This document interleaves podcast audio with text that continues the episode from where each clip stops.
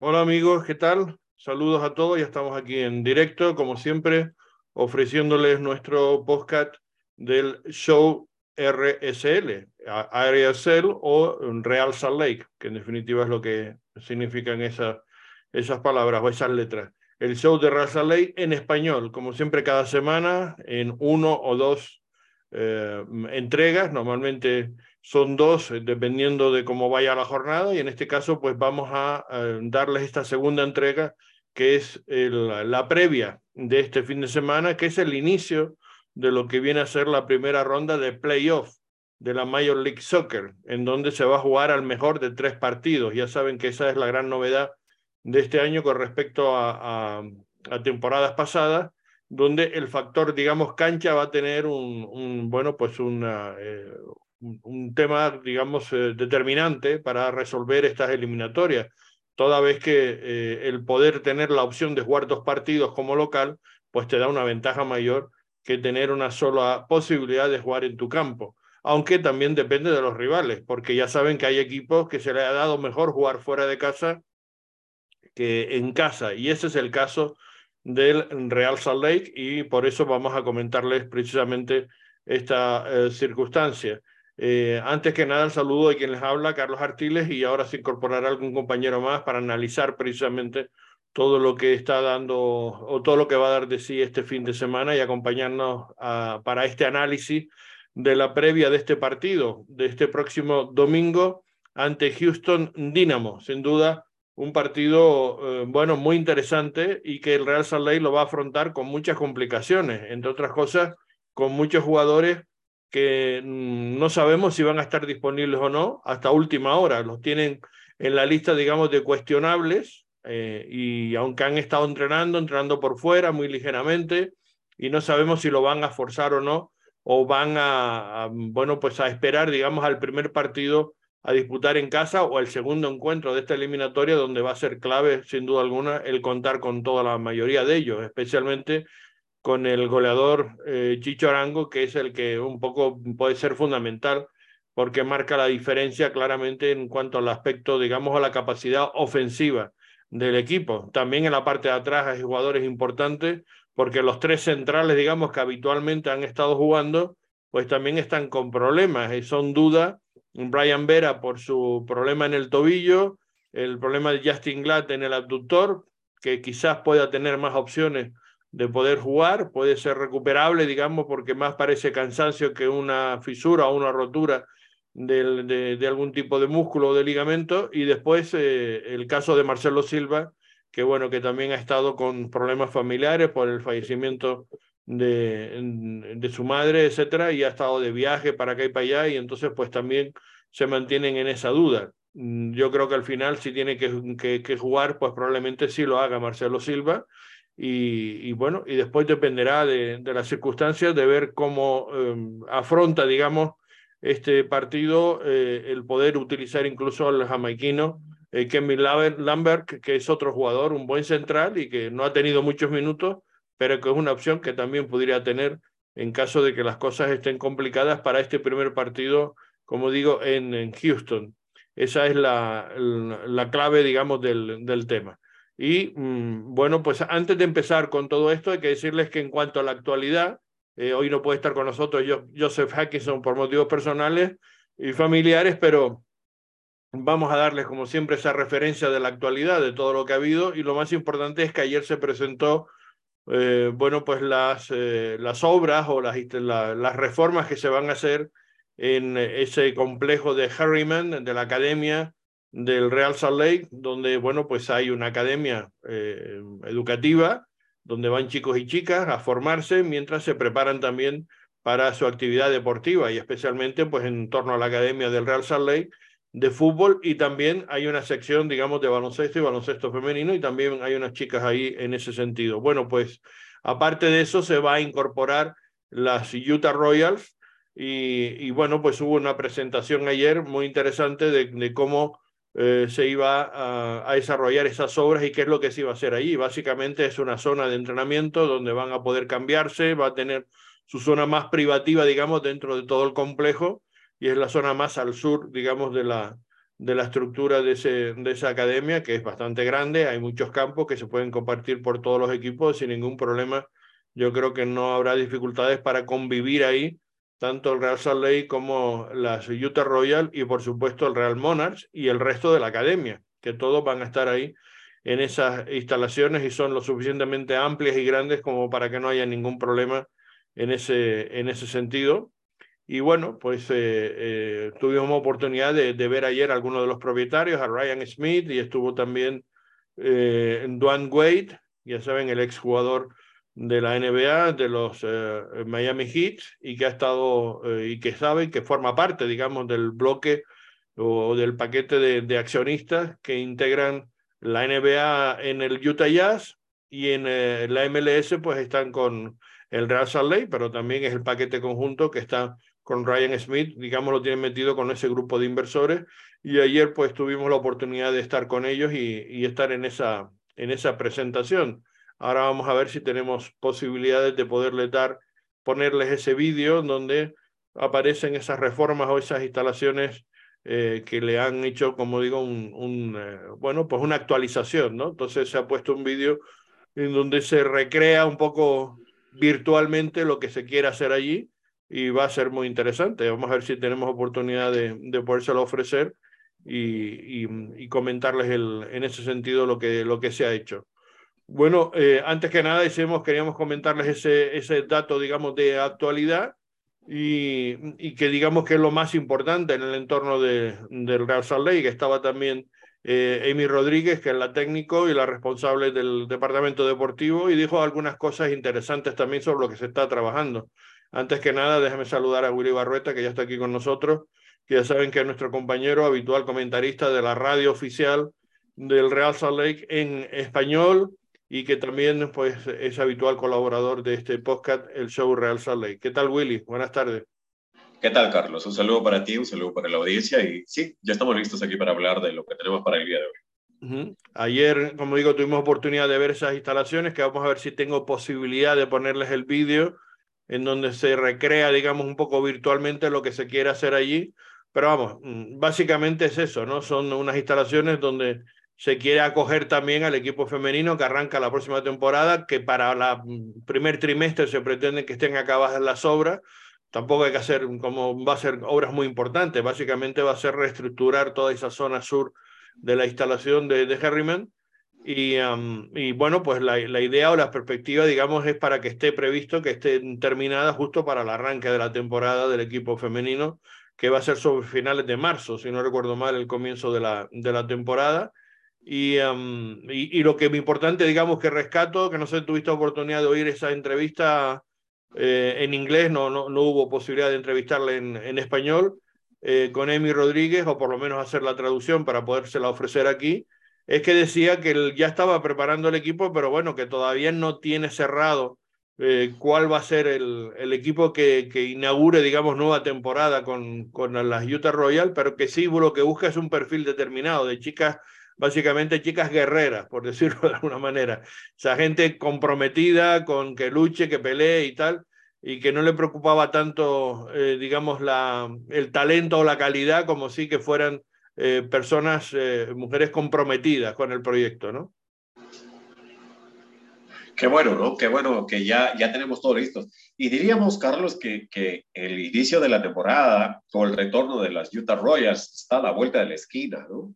Entonces, y lo, lo importante también es de que en esta vez ahora van a retornar con todo, con sus propias instalaciones, que va a ser importante porque sabemos de que las instalaciones de Herriman, donde el Real Soleil que está, es amplia, es cómoda, pero está diseñada más que todo para el club eh, de varones y seguramente como mujeres querrán tener un poquito más de eh, privacidad o algo parecido. Yo creo que es importante todo eso, ¿no? Eh, fundamental será saber qué es lo que trae la Utah Royals en cuanto a contrataciones, si ya está control, eh, todo el equipo estaba ya hecho o, o, faltan todavía algunas, ¿no? Seguramente con el paso de los días nos van a dar a conocer eso. Sí, lo que no, no dio nombres, no dio datos ninguno, yo creo que todavía eso está por, por, por empezar a estructurarse. Yo creo que ella sí tiene una idea en la cabeza, decía que bueno, que está mirando todo y efectivamente es complicado porque tiene que mirar mm, mm, tanto las jugadoras internacionales, los huecos que puede hacer para jugadores internacionales, los talentos jóvenes, lo que puede tener de la academia, lo que puede incorporar, digamos, de aquí, de lo que hay aquí, etcétera. Es decir, tiene que compartir eso y, no va a ser fácil, digamos, poner en marcha un proyecto que, que además se pretende que sea competitivo desde el principio, ¿no? Seguramente, seguramente, seguramente va, va, a ser un poquito, es un poquito complicado por el momento. Ya tendremos la oportunidad de saber qué es lo que nos trae la Utah Royals y como tú dices, ¿no? Eh, si es ser competitivo desde el inicio de la eh, temporada. Eso se dijo, eso se dijo. Yo no, o sea, no son palabras mías, ni dicho por ellos que pretenden ser ya un equipo. O sea, no, no se lo van a tomar como vamos a empezar poco a poco y volver a retomar y tal, sino la idea o el planteamiento inicial era competir desde el primer momento, ¿no? No digo salir campeón, lógicamente, pero sí competir. Ojalá fuera una franquicia tipo San Luis, ¿no? como estamos viendo, que acaba primero nada más arrancar, digamos, la temporada, pero no creo que sea el caso, ¿no? Sí, pero vamos a ver qué es lo que nos trae y seguramente con el paso de los días, las semanas que ya deben ser más prontas, que nos van a dar a conocer qué es lo que trae la Utah Royals y seguramente eh, ya con un equipo establecido. Mm, no sé si tuviste oportunidad de ver el partido, digamos, de la selección de Estados Unidos con eh, las chicas colombianas. Hay un par de chicas colombianas interesantes, ¿no? Que podían incorporarse a este proyecto.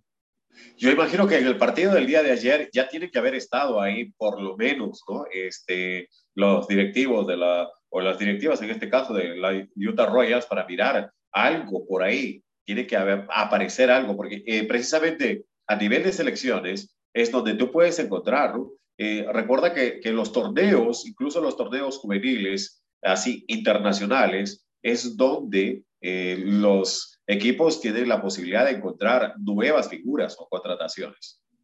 Sí, está clarísimo que por ahí es donde hay que mirar. Por eso lo decía, ¿no? Que ayer me imagino que han estado mirando y, y, y, ha podido ver de primera mano, por ejemplo, esas chicas colombianas, que algunas están jugando en Europa, en el Real Madrid, otras están jugando en, en, en, su propio país, etcétera, Atlético Nacional, que, que, parece que es el equipo un poco más referente en ese sentido en el fútbol femenino.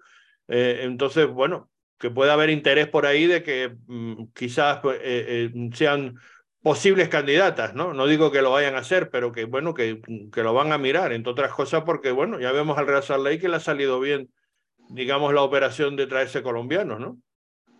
Claro, sin lugar a dudas. Diríamos que los colombianos están de moda en Utah y por qué no pasar a ese lado de las damas, ¿no? De las mujeres.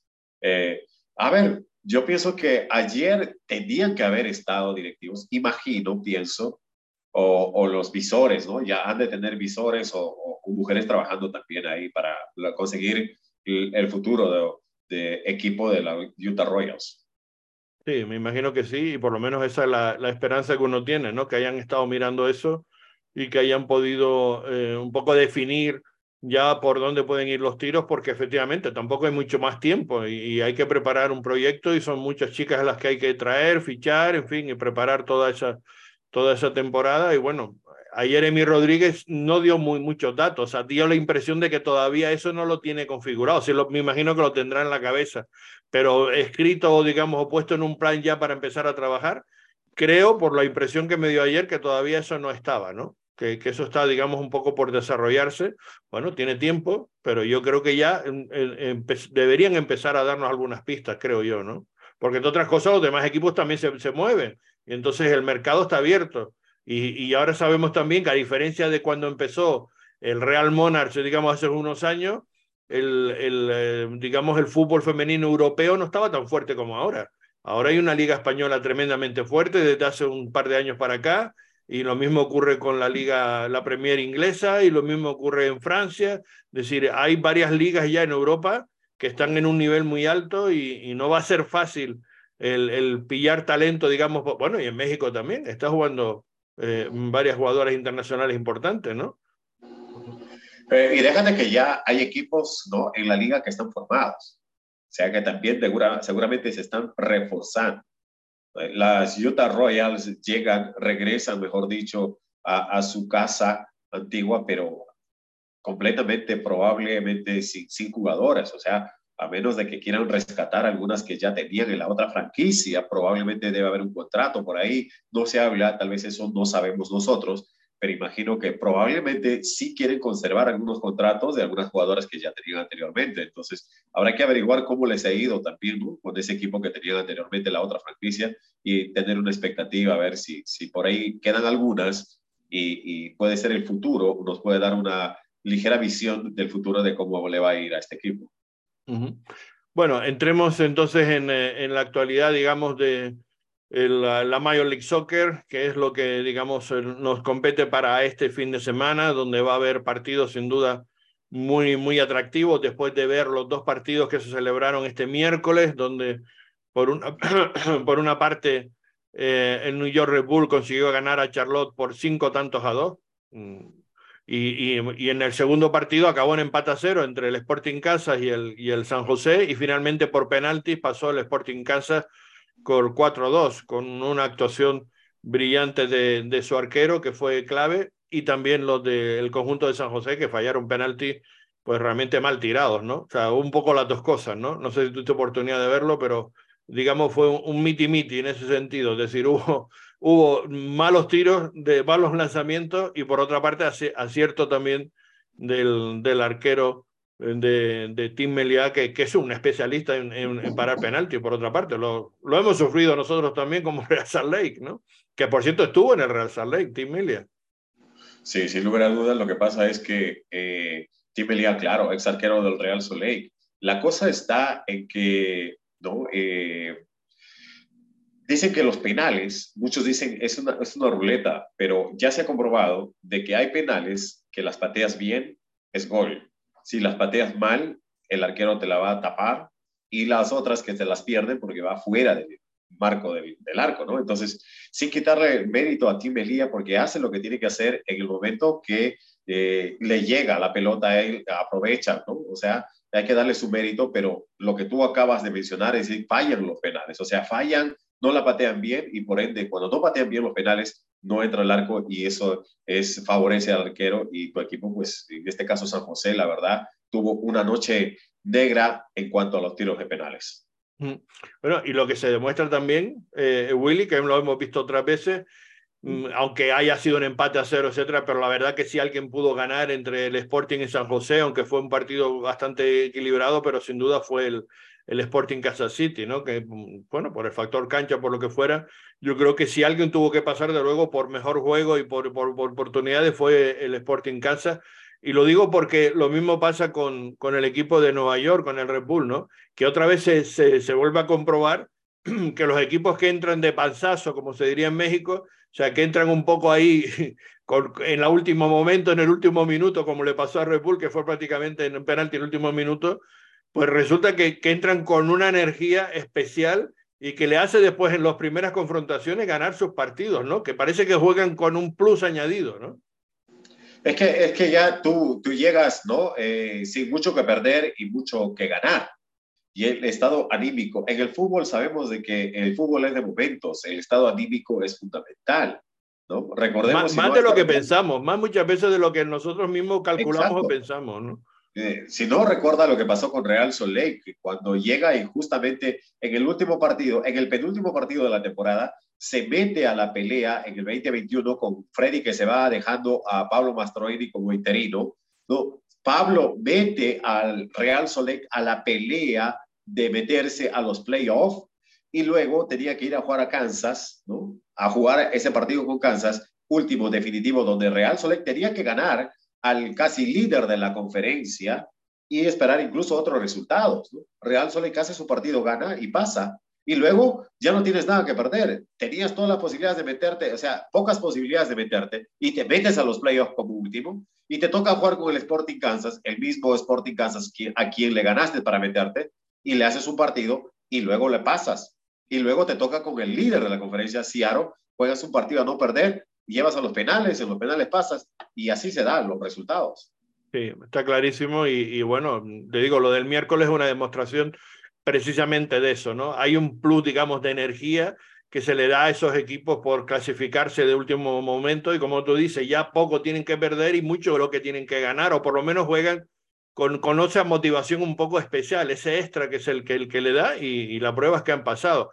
Y ojo con el Sporting Calza, porque, claro, yo creo que si San Luis no quería un rival, ese era Kansas City, ¿no? Porque la rivalidad entre los dos ciudades es muy estrecha por muchas razones, eh, básicamente geográfica, pero aparte de geográfica, por muchos otros aspectos. Entonces, eso va a ser una eliminatoria especial, creo yo que también. O sea, que ojo porque San Luis sí es el gran campeón de la conferencia oeste y tal, pero Kansas City viene con una motivación especial y encima esa rivalidad que lo hace todavía más especial, esa confrontación, ¿no? Aunque sea el octavo contra el primero.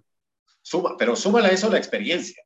Está claro, ese es otro factor. San Luis es un equipo que recién llega. Igualito dijimos hace tiempo, San Luis llega como el Benjamín, como el hermano chiquito de todos y juega a lo que tiene que jugar porque está recién llegado y las cosas le fueron saliendo. Pero ahora ya tiene la presión de ser el líder de la conferencia. Ahora vamos a ver, es su primer playoff. Vamos a ver si está preparado para esto. Esta es otra circunstancia, otro tipo de juegos se va a enfrentar a un Sporting Kansas con todo lo que tú has mencionado, más la experiencia que tiene el Sporting Kansas ya de haber estado, de haber campeonado, de, haber de haberse metido a los playoffs muchas veces y de haber definido partidos en playoffs. Sí, sí, eso va a ser un factor que no cabe duda que va a ser importantísimo en esa, en esa primera confrontación, digamos, entre el campeón de la conferencia oeste que es San Luis, con todo el merecimiento del mundo, contra eh, eh, el, que entró casi prácticamente de panzazo, como decimos, el Sporting Kansas, y que al final, bueno, pues eh, va a ser rivalidad regional directa y con toda la experiencia que sabemos que tiene Sporting Kansas y por supuesto el técnico Peter Burns, que, que, que es, no sé si es ahora mismo el técnico en, en activo. El Burns es el más longevo ahorita de la MLS. El más longevo, ¿no? Claro, efectivamente. Mucha experiencia. Entonces, eso, eso va a ser un factor clave para, este, para esta eh, primera eliminatoria, como digo, que va a ser fundamental, ¿no? Ese va a ser un, una eliminatoria. Yo en, el bracket que, que he hecho para la liga, que le recomiendo a todos que entren en la página web de la MLS Soccer y, que hagan su, apuesta, todavía están a tiempo, me parece, no sé si vencía hoy o, no, creo que vence todavía unos días más tarde. Eh, eh, lo pueden hacer. Pues yo puse precisamente que, para mí Kansas eh, iba a ser un, dolor de muela para todo el que se enfrentara con él y desde luego para San Luis especialmente, ¿no? Eh, y, si el Real Salt Lake pasa y consigue ganar al Houston Dynamo, es el rival que vamos a tener de turno. Por eso lo digo también, en semifinales nos la vamos a jugar a un solo partido contra el que salga ganador del, entre San Luis y Sporting Kansas. Claro, el, ¿cuál es el tema?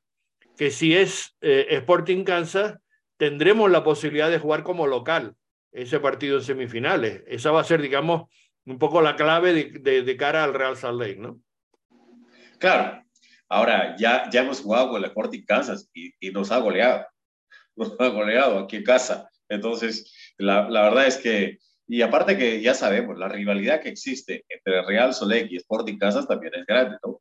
Entonces, tendríamos que ver muchas cosas. La ventaja sería jugar en casa ver cómo va a plantear ese partido Pablo Mastroeni, aunque la goleada del Sporting Kansas viene ¿no? desafortunadamente desde un error del inicio, desde el, minuto, desde el primer minuto, desde el segundo 37, del, donde lastimosamente Justin Glass se equivoca y nace el gol, la expulsión, el Real Soleil a remar contra la corriente y de ahí también viene la lesión de Chicho.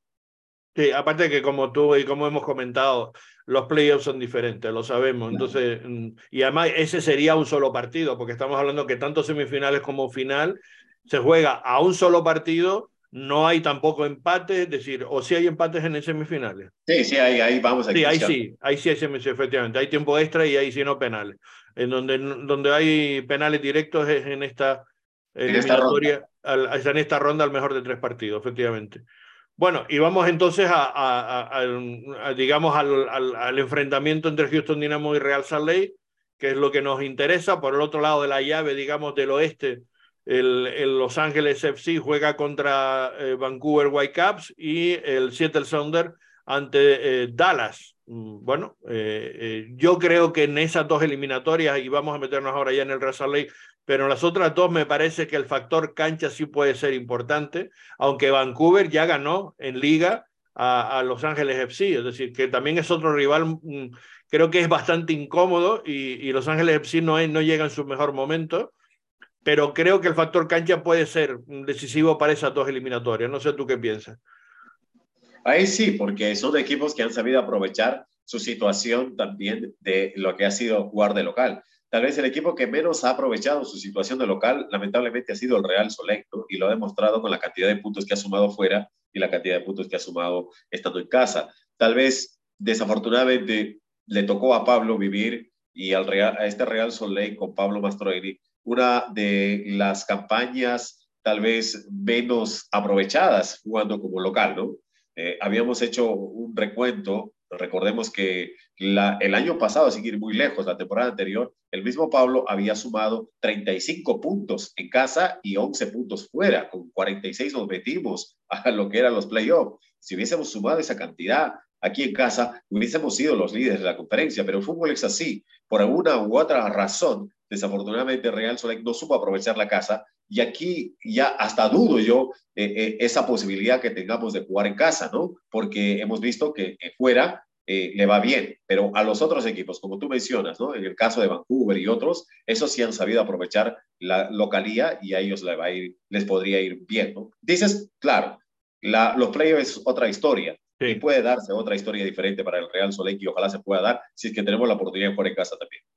Sí, yo, yo estoy, ahora entramos en ese, en ese tema. En cuanto a, al calendario para esta primera ronda de playoff, bueno, pues se va a distribuir en, en, varios días, no se va a celebrar todo en la misma fecha, sino van a haber un par de partidos eh, en esta jornada de, de, del sábado, que va a ser a las 3 de la tarde el Philadelphia Union contra el New England Revolution, cuarto y quinto clasificado de la conferencia este. Va a ser un partido de luego apasionante, muy interesante porque hay mucha igualdad ahí. Veremos eh, eh, si el factor cancha puede beneficiar, digamos, a, Filadelfia o no, que quedó por delante, pero yo creo que sí, que también aquí puede influir ese, ese factor. Y después se va a jugar el primero del oeste, que es el que estamos comentando, Los Ángeles FC con, con Vancouver Whitecaps a las seis de la tarde. Eso va a ser en la jornada de, de este sábado. Van a ser solo dos partidos. El domingo abrirá, la, digamos, la, la fecha o esta jornada con el Houston Dynamo con Real Salt a las 4 de la tarde, como estamos comentando, y después a las 6, Cincinnati contra el New York Red Bull. Ojo también con lo mismo que estamos comentando, el Red Bull entró casi en el último, como decíamos, de último minuto de penalti, le ha metido 5-2 a Charlotte, pero vamos, lo, lo, ha barrido prácticamente en ese partido de repesca y está con todo, es decir, va a jugar contra el líder Cincinnati, que ha sido el ganador de Supporter Shield y tal, pero aquí también puede haber el factor sorpresa que estamos comentando. Además, tiene, tiene mucho talento y tiene mucha juventud este equipo de, New York Red Bull. Y aquí se puede dar esa circunstancia. Y después a las 8 de la tarde, San Luis Kansas, que ya hemos comentado ese partido, es el tercero de los encuentros de este domingo. Otra vez, el, el, el digamos, el, el campeón, en este caso de la conferencia de este San Luis, como el campeón de la conferencia de Cincinnati se juega esos partidos en, en domingo. Ese va a ser otro factor diferente a años anteriores, ¿no, Willy? Porque recordemos que hablamos de la maldición del, primer clasificado y tal, pero yo creo que mucho tenía que ver porque el calendario perjudicaba bastante, porque se pegaban casi un mes sin poder eh, eh, tener partidos y tenían que esperar y, habían perdido un poco la dinámica de, bueno, de jugar partidos y, estar en, digamos, en competición, que claro, se enfrentaban a equipos que, como decimos, entraban de panzazo y tal, y, se les solía pasar factura. En este caso ya son tres partidos, al mejor de tres, ya no va a influir tanto eso, ¿no? Sin lugar a dudas, sin lugar a dudas. Eh, el, equipo que ha obtenido más puntos va a tener la posibilidad de recomponerse en caso que le vaya mal en un partido, ¿no? Eh, eso es. Y lo otro que tú acabas de mencionar, se va a dar todo seguido. Todos terminan y todos comienzan. O sea, no hay esa, cierto, era un beneficio que se le daba al campeón de la conferencia el hecho de que descansara porque ¿no? se, se tenía un número individual o un número impar para que eh, se vaya a, conseguir ¿no? el, eh, el número par eliminándose eh, entre ellos, dejando, mejor dicho, al, al primero para que pasara de frente a la semifinal. En este caso, no, todos vamos a jugar. El único beneficio que tiene el, el líder es, empeorar, es enfrentarse al peor calificado. Claro, y que, y que tiene dos partidos como local, como todos los que están mejor clasificados, ¿no? Que ese es el factor, el factor cancha que diferencia, digamos, este, este nuevo formato con respecto a, a años anteriores en, en playoff. Bueno, la jornada del lunes son dos partidos, Orlando con Nashville y el Seattle Sonder con FC Dallas, también segundos clasificados contra los séptimos, por decirlo de una manera, y después el miércoles un Columbus Atlanta, que lo han dejado como único partido porque tiene sin duda un, gran atractivo también. Son dos equipos que, que van a dar mucho, mucho juego y va a ser muy interesante para esta primera, primera fecha. No sé si quieres comentar algo de estos partidos. No, yo creo que cada partido va a ser importante. Ahora, eh, no, y ver, ¿no? Por supuesto, nosotros con mira a lo que Real pueda hacer, nos gustaría que vayan avanzando los peores clasificados, que vayan quedando los últimos. Pero cada partido es una historia diferente. Y la verdad, Ciaro viene embalado ahora mismo, se ha comenzado a recuperar. Recordemos que Ciaro no tuvo un buen inicio, pero Ciaro comenzó a recuperarse y hasta llegar a la situación donde estaba. San Luis se adelantó demasiado que Ciaro no pudo alcanzarlo en la puntuación. Pero recordemos que Ciaro fue uno de aquellos que también comenzó a victimar a San Luis, le ganó. Entonces, eh, Seattle viene en un proceso de recuperación. Eh, ahora sí que, como dicen por ahí, no importa, no importa cómo comienzas, sino cómo terminas. Y Seattle está terminando bien. Entonces, por ahí tal vez no quisiéramos que Seattle este, pasara eh, para que vayan quedando los menos, los menos mejores. Pero para eso vamos a tener que haber visto nosotros ya lo que pasó con Real Soleil. Claro, claro, efectivamente. Bueno, y, ya para acabar, por, por, por, poner un pronóstico así y ya terminar con el este, para ti, ¿quién, quién, cree, ¿quién ve favorito en esa llave de la conferencia este? ¿Tú crees que Cincinnati va finalmente a quitar esa maldición de los primeros clasificados y que puede llegar a la final, que puede ser el finalista por la conferencia este? Uh, finalista, no creo todavía asegurarte, pero sí por lo menos pasar la siguiente llave, sí. Pasar la siguiente llave. Yo, yo veo, para mí Columbus Crew creo que es el favorito. En mi, en, mi opinión es el que veo como, como, como más posibilidades, digamos, de, de, llegar. Me gusta también Orlando. O sea, Orlando también me parece que es un, ha hecho una temporada magnífica y, y tiene muchísimo talento y, y, también lo veo con opciones. Pero bueno, eh, en principio Cincinnati es el que, el que parte como gran favorito porque ha hecho una formidable temporada y está jugando muy bien. hay algunos jugadores con mucha costa que, que es impresionante, ¿no? El nivel de, de fútbol y de calidad que, que, ha mostrado. Pero mm, no sé si eso, si, si, le, si va a sufrir el tema de, de pagar eh, el ser campeones y, y, toda esta historia ante un Red Bull que no mm, se juega nada, insisto, y que puede ser un factor sorpresa. Veremos pero eh, ahí, ahí puede ser. Para mí la, la, dificultad Cincinnati la va a tener justo en esta primera eliminatoria. Creo que si la pasa, sí puede, eh, como tú dices, sí puede a lo mejor llegar más lejos, ¿no? Puede a lo mejor aspirar a ser finalista y ya veremos después por la, por la llave del oeste lo que puede pasar. Mantenemos la esperanza que sea el Razaley, sin duda alguna, ¿no? Y, y bueno, pues ese primer enfrentamiento es contra Houston Dynamo que como decíamos en podcasts anteriores, quizás era el rival que menos queríamos, ¿no? Porque no se nos ha dado nada bien. Este va a ser el primer eh, partido de playoff contra Houston Dynamo. No nos habíamos enfrentado nunca contra ellos, curiosamente, en todos los años anteriores. Y, y, bueno, el único encuentro, digamos, eh, que hemos tenido así mm, diferente que no siendo temporada regular fue precisamente el enfrentamiento de la Copa Abierta, que tuvimos con ellos y que perdimos 3-1 ahí en, en Houston, ¿no?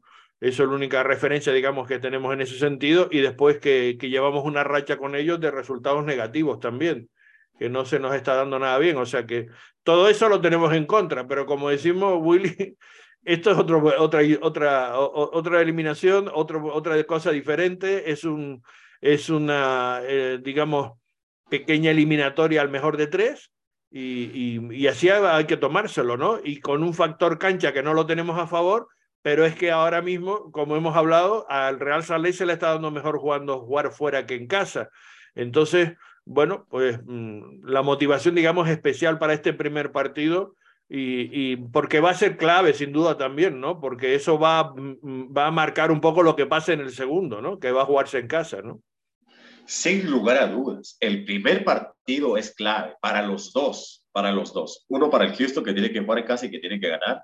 Para el Real Soleil de ganar ese partido va a ser fundamental a venir a jugarse a la casa aquí en America First Field el todo por el todo.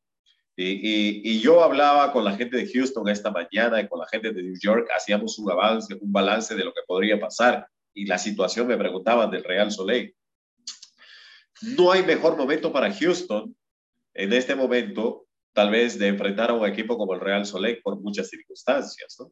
Primero, porque ya le ganó dos veces, ¿no? Aquí no hace mucho, el que acabas de mencionar, la semifinal de la Open Cup, luego el partido que se jugó acá por la liga, también nos ganaron y nos golearon. Entonces, más a esto súmale el buen momento que están teniendo sus jugadores el momento lamentable que está pasando el Real Soleil en cuanto a lesionados, un equipo disminuido, un equipo que en los últimos partidos ha tenido que recurrir a jovencitos de 15 y 16 años para que jueguen. O sea, el momento más propicio para este Sporting, eh, perdón, Houston Dynamo es ahora para tratar de sacar provecho de este Real Soleil. Pero de los problemas es cuando uno se puede hacer más fuerte. Aquí es cuando el Real Solec y cuando Pablo Mastroeni tiene que saber plantear los partidos. Yo sé que Pablo es un tipo motivador, es un tipo muy bueno motivando.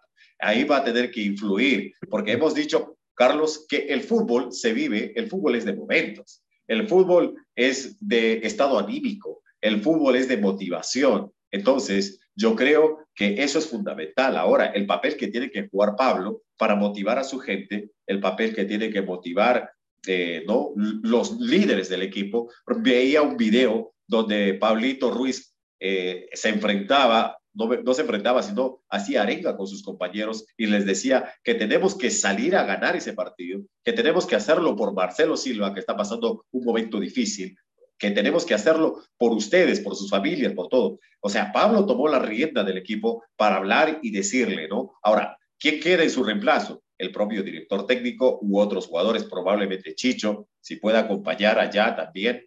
O sea, tiene que haber alguien que motive a este equipo porque lamentablemente no llega en sus mejores eh, circunstancias con todo el equipo completo. Sí, está absolutamente claro y eso, y eso va a ser el factor, digamos, diferenciador. Y como hablamos, sí, la historia nos dice, por ejemplo, que el Real Salt no se le ha dado, o sea, el Houston Dynamo no ha sido un rival de los peores, digamos, en la historia del Real Salt Lake. El Real ha tenido en los últimos años buenos resultados ahí y, aunque en Texas no ha sido precisamente un estado tampoco muy, muy amigable, pero sin embargo con, con, en Houston se nos ha dado bastante bien sacar resultados positivos, empates o, alguna victoria. Pero es este último momento, sobre todo porque ellos, ellos cuentan con un equipo muy, muy potente, ¿no? Esa, esa es un poco la clave, sobre todo ese mediocampo poderosísimo capitaneado por HH, ¿no? Por Héctor Herrera, que sin duda alguna es un jugador mm, bueno, pues eh, yo creo que, que, está en su mejor momento, está en un momento muy dulce, él se encuentra muy cómodo, está mm, teniendo, digamos, la capitanía y, la jerarquía para arrastrar al resto del equipo y lo está haciendo de manera extraordinaria y se le está dando muy bien, ¿no? Y eso junto con Carrasquilla, con Dorsey, con, fin, con Escobar, con, con gente que, con, con eh, Basi, que ese, ese también que a mí me parece otro jugador interesante, o sea, eh, mm, yo creo que eh, conforman un, un, un, cuadro muy, muy, que está muy dulce, que ha llegado probablemente de los, de los que más en forma ha llegado y más caliente está. Eh, pero bueno. Mm, mm, no, súbele Cory Bear, que está pasando un buen momento. También, este, también, el ex de Real Salt Sí. O sea, todos están en un momento muy bueno, los del Houston Dynamo. Es que llegan en un buen momento, que eso no es fácil que se consiga y efectivamente casi todos llegan en muy buen momento. ¿no? Sí, vemos que hay que alentar al Real Soleil, pero este Houston no necesita de por sí que alguien los vaya a alentar o que les diga hay que jugar de esta manera. Ellos ya vienen con eso, vienen con esa situación de, de, de haber pasado buen momento en lo que ha sido la temporada y ahora se enfrentan a un equipo a quien le ha ganado todo prácticamente en esta oportunidad. Pero se pueden confiar, que eso es el factor, digamos, un poco, ¿no? Que ellos pueden a lo mejor confiarse y ahí es donde tiene que aprovechar el, el Real Salt Lake para dar la sorpresa o intentar dar la, la, sorpresa, porque hay que recordar también que hay dos posibilidades de, de, de, poder sumar, digamos, una victoria, que es ganar en los 90 minutos, pero si se acaba en empate, es ganar en la tanda de penalti. Por eso será muy bueno el estar preparados y concienciados a que ese es un factor clave también, porque el que gane, si se acaba en empate, ya se sabe que no, va, no, no vale, digamos, de cara a esta eliminatoria es el mejor de tres victorias, el que, el que consiga dos es el que pasa, ni más ni menos. Y si no lo hace en tiempo regular, lo tiene que hacer en la tanda de penaltis. O sea, tiene que salir un ganador de ese partido y, y, a lo mejor la clave puede estar por ahí, ¿no? Claro que sí. También puede, puede irse a eso, ¿no? Eh, ojalá no vayamos a, a, no perder el partido, sino vayamos, si es posible, a, a jugar reservados, a jugar como lo ha hecho Pablo Mastroianni muchas veces, muy reservado, sin tomar el protagonismo demasiado, cediéndole la pelota al equipo, pero sí aprovechando todas las oportunidades que te da ese, eh, el partido o ese tipo de planteamiento, ¿no? Porque hemos dicho varias veces, ¿no? Hay muchas veces que se juegan partidos a no ganar y otros vamos a, a, a no perder y, y, aprovechar lo que venga. Pero vamos a ver, o sea, eh, hay muchas situaciones que pueden hacer que el Real Solegue eh, pueda sacar este resultado, sea a través del protagonismo, un error, aprovechar los descuidos o sencillamente llevando el partido a los 90, así empatando, si es que nos están metiendo mucho, aguantar, aguantar y ver qué pasa en la tanda de penales. En ese sentido, eh, no sé, tú que hablaste con compañeros esta mañana en Houston, creo que no tienen ninguna baja, ¿no? Que creo que a diferencia del Real Salt Lake, que, que, que tenemos cuatro o cinco, ahora comentamos, ellos prácticamente eh, tienen todo su equipo al completo, ¿no? Ellos están muy confiados. Eh, eh, Houston, Houston está muy, pero muy confiado y eh, creyendo demasiado que ellos van a pasar. Yo, y yo pienso que no es, eh, no es ego, no es que se están creyendo los mejores, sino que el estado, el momento que ellos están viviendo es bueno y viendo la situación de este Real Soleil, cómo sufrió ante los dos peores equipos, como es eh, nada menos que el Galaxy y luego el Colorado, viendo esas circunstancias, cómo termina Real Soleil y cómo termina Houston, la verdad es que ellos están eh, más o menos confiados de lo que puedan hacer eh, a favor de ellos positivamente.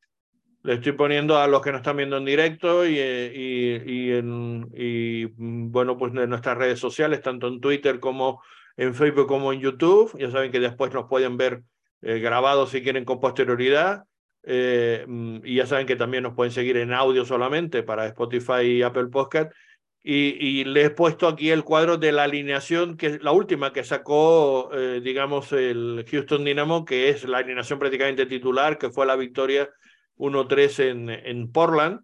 Y, y, vemos ese equipo 4-2-3-1, eh, que es con el que el dibujo que Olsen está, digamos, mostrando como equipo titular y su equipo estrella, ¿no? Con Clara en la portería, con eh, eh, Sviachenko y eh, Michael eh, Santos, el, brasileño, en el eje central de la defensa, con Dorsey, Griffin Dorsey por la banda derecha y Franco Escobar por la banda izquierda, que son jugadores evidentemente muy rápidos que se incorporan muy bien por banda. Dorsey además metió uno de los goles, me parece, sí, efectivamente, en partido de, de Portland de, cabeza, en un, en un gran tiro de esquina, por cierto, ojo con las jugadas a balón parado, porque ellos son bastante buenos y Héctor Herrera está eh, dando muy buenas asistencias y una de ellas fue precisamente, uno de los goles en Portland fue de un gran cabezazo al primer palo y, y de un tiro de esquina de, de Héctor Herrera.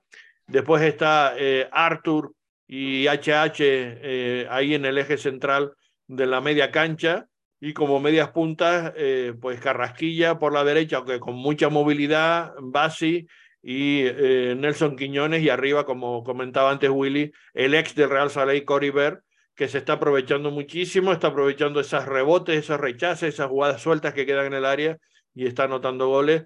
Y este es el equipo que probablemente es el que vaya a presentar para este domingo Willy eh, Ben Olsen, ¿no? Es su equipo estrella prácticamente, ¿no?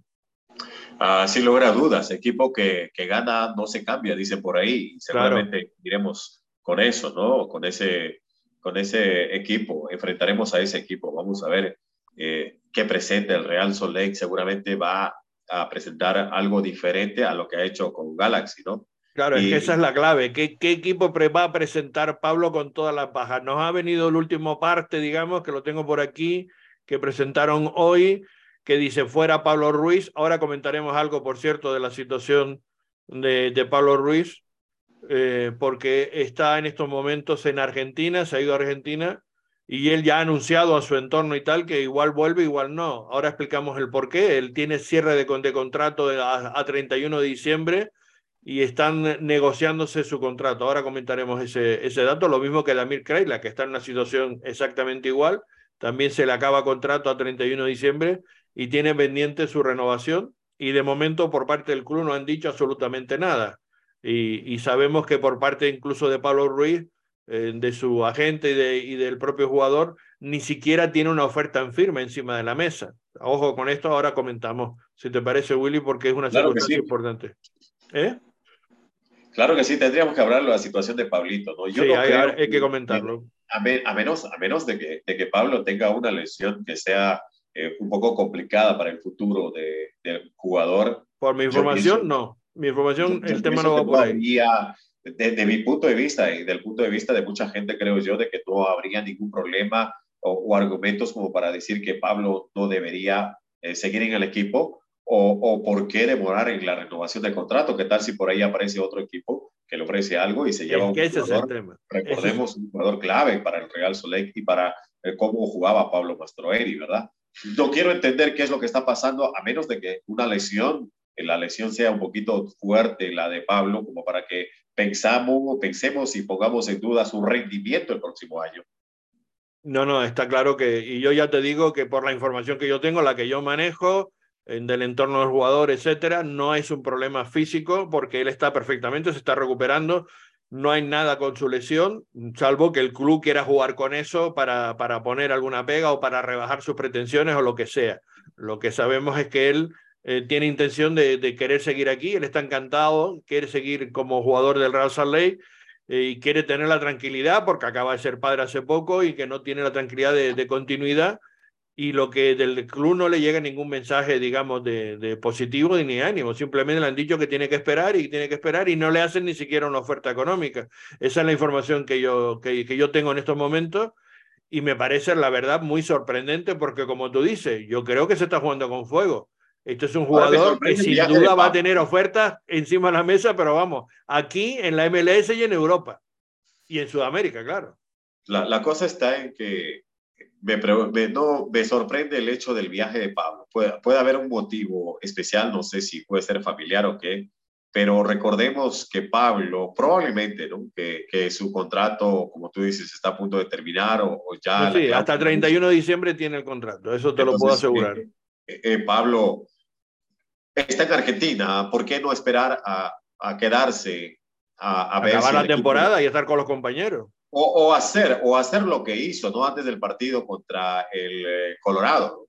Él, él, tomó la iniciativa, él fue el que eh, motivó a sus compañeros. Él es el que dijo, no, hagan, háganlo por eh, Marcelo, que hoy está sufriendo la muerte de su madre, y lo hicieron por mí, dijo él. Ustedes lo hicieron por mí cuando mi padre falleció. Entonces, hágalo por sus esposas, por sus hijos. Él fue el que motivó al equipo. Entonces, no sé si fue como una especie de despedida o sabiendo que va a viajar por alguna razón, pero a mí la verdad me sorprende. De repente habrá un motivo por ahí que no lo, no lo revelan por alguna razón, puede ser familiar o lo que sea, pero sorprende que el jugador tiene contrato hasta el 31 y ya no está ahora mismo con el club, ¿no?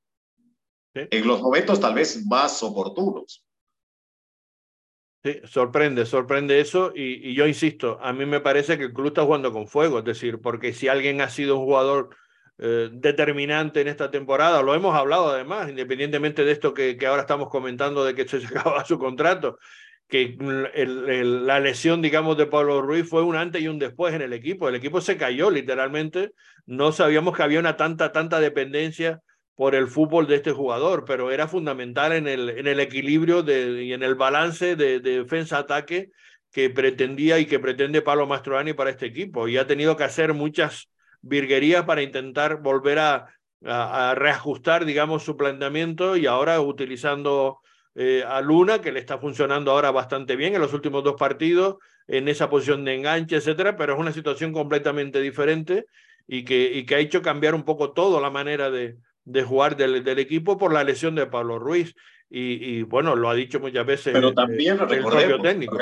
recordemos porque no estaba Jefferson Sabarino en los dos partidos últimos. Ahí es donde Luna toma el protagonismo. Porque si no tienes a Jefferson y tienes a Luna, y la verdad eso sería un poquito como que chocaron los dos en, en esa, ¿quién toma el protagonismo? Entonces vamos a ver si ahora se continúa con eso, ¿no? O sea, si el que va a tomar ese protagonismo para distribuir pelota cerca ahí del área de gol va a ser, eh, digamos, Diego Luna o va a ser, este, en este caso, Jefferson Savarido, a la falta de Pablo Ruiz, que era el hombre que distribuía pelotas, ¿no? Mm. Hombre, yo desde luego lo que no creo es que vaya a salir con tres hombres atrás, independientemente de los problemas no debería. que tiene yo creo que, que no debería jugar con tres hombres atrás porque, porque mm, le, se le dejaría muchos espacios a, Houston Dynamo, sobre todo jugando fuera de casa. ¿no? Yo creo que siempre le ha ido muy bien al Real Salt cuando hace dos líneas juntas de 4-4 y con dos hombres arriba, pues generando algún problema, etcétera, pero a la hora de defender, tener muy, muy bien eh, fijadas esas posiciones y donde ahí pues dejen poco margen, digamos, para eh, los rivales, ¿no? Y esperar a que ellos entren o que ellos hagan el juego y tú esperar la mejor posibilidad de salir a lo mejor con una rápida contra o lo que sea y, y, yo creo que esa es la opción que puede tener el Real Salt y tiene con qué, independientemente de como estamos diciendo, están cuestionables ahora mismo. Brian Vera por el problema de tobillo, eh, eh, em, Justin Glad por el abductor, Marcelo Silva por esos problemas familiares que hemos comentado, pero yo insisto, yo creo que Marcelo Silva podrá estar para este partido si se necesita de aquí al, domingo. Creo que podrá estar y podrá jugar. Eh, em, y después está Lambert, que también es un, el jamaiquino, que yo creo que también tiene opciones de poder jugar sin, si, si, si no puede contar ni con Brian Vera ni con Justin Glad, ¿no? Sí, salir con, yo creo que una línea de tres para el estilo de Pablo Mastroidi que, que cede el balón, que, que le cede la iniciativa al equipo, sería demasiado riesgoso. Riesgoso sería salir a no perder un partido jugando con una línea de tres, porque tendrías que bajar más jugadores al momento que te están atacando sin probabilidades de contraataque. Entonces, cuando tienes una línea de cuatro, en la parte de atrás todavía sigues con un sistema defensivo, pero a la vez tienes un hombre más que te puede ayudar en el centro a defender, pero dejando algún hombre dispuesto a correr para poder contraatacar. Y así hemos ganado, así hemos empatado partidos al estilo de Pablo, ¿no? Entonces, esa línea de tres tiene que ser un, una, un esquema de emergencia, un esquema cuando ya incluso no te está dando resultado el partido y tienes que salir e ir a ganar, ya ahí sí cambia. Saca un hombre, ¿no? De banda, pon un hombre en medio y vamos a meter más gente adelante para buscar de esa manera el resultado que estás buscando porque lo necesitas, ¿no? Entonces, yo creo que mejor salir con cuatro hombres y de esa manera, si es que hay algo que se tiene que cambiar, que se cambie en el camino de acuerdo al resultado. Sí, estoy de acuerdo. Y yo creo, insisto, de, bueno, la, en la lista hay que completarla con eh, Eric Holt, que lleva toda la temporada sin jugar y que no creo que esté para este partido para, para disputarlo, vamos, sería una locura. Y Chicho Arango, claro, que esa es la clave. Si Chicho está o no está para jugar, eh, yo creo que no va a poder estar para jugar, aunque ya ha hecho algunos ejercicios, etcétera. Yo creo que sería mm, absurdo forzarlo cuando lo podemos, digamos, tener más descansado de cara al partido en casa, que ahí es donde va a ser él un jugador clave, ¿no?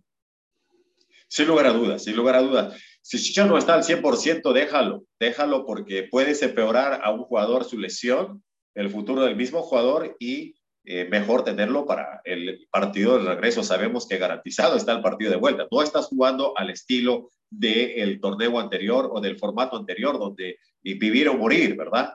Ahora tienes todavía la siguiente posibilidad de quedar este, con posibilidades de reivindicarte ante tu público o en tu casa. Además, y hay que tener en cuenta una cosa, si el Real Salt gana porque insisto, no, no vale empate, es decir, empata y en penaltis, por ejemplo, gana, ganando en casa, pasas. Es decir, no hay tercer partido. Es decir, esa va a ser un poco la base que va a tener que jugar el Real Salt no le queda otra eh, em, opción, o sería mucho peor tener que jugar un tercer partido otra vez en Houston, porque entonces sí que sería muy complicado sacar esa eliminatoria, ¿no? Pero bueno, mm, esa opción está ahí. Pero si el Real Salt consigue eh, empatar, por ejemplo, el partido al final del tiempo reglamentario, se va a penalti y gana los penaltis, pues eh, lo tiene todo a favor porque en casa, eh, ganando, mm, ya pasas la eliminatoria, ¿no? Sí, sí, sí, de acuerdo. De acuerdo. Vamos a ver, yo, qué bonito suena lo que estás diciendo. Veo complicado esa situación, veo difícil, no imposible, y, otra vez vuelvo, por las circunstancias como llega el Real Soleil. Y, y, más que todo, es por la cantidad de lesionados que tiene el Real Soleil. Porque si no, de lo contrario, eh, tendría yo, o sea, más allá que Houston nos ha ganado los dos partidos, más allá de que Houston eh, tiene buen momento a Dorsey, a Mide Bassi, eh, HH, Carrasquilla, eh, Cory Bear, entre otros, la verdad, te digo que esos son cosas que, que en el playoff ya casi no cuentan cuando llegas en igualdad de condiciones, ¿no? Físicamente hablando de los jugadores. Este Real Soleil llega disminuido y ese es el gran detalle. Seguimos con esa lista que estamos hablando de, de, la posible alineación de cara a este partido. Como digo, es un, es, un, acertijo complicado porque yo creo que el propio técnico debe tener muchas dudas también sobre qué once va a sacar dependiendo de la situación física de esos jugadores, como estábamos comentando eh, eh, yo creo que es más difícil, insisto, que Vera esté disponible. Veo más fácil la posibilidad de Glad y Marcelo Silva, dada la situación como está el tema, aunque yo no descartaría que también Lambert pudiera ser una, una opción para ese puesto de centrales. En los laterales, creo que tiene que estar Oviedo, por un lado, porque está contando con él, es el quizás el más fijo en todos los partidos y está confiando mucho en, en el Tico. Y después por la banda derecha, yo no veo que esté bien Brody todavía, ¿no? Ahí cabe dudas. Puede sacar a, a Emeka Nelly si al final por delante la defensa vuelve a jugar con el colombiano, con, eh, eh con eh, em, Nelson, Nelson Palacio, con Pala, y por el otro lado con, con Ojeda, que ese sí que me parece que es titular indiscutible, ¿no? Sí, sí, sí. Lo, lo, de Oviedo, para mí hay que rescatar lo de Oviedo. Oviedo impone autoridad en la parte de atrás. La experiencia del Tico, la verdad, para mí es fundamental. Oviedo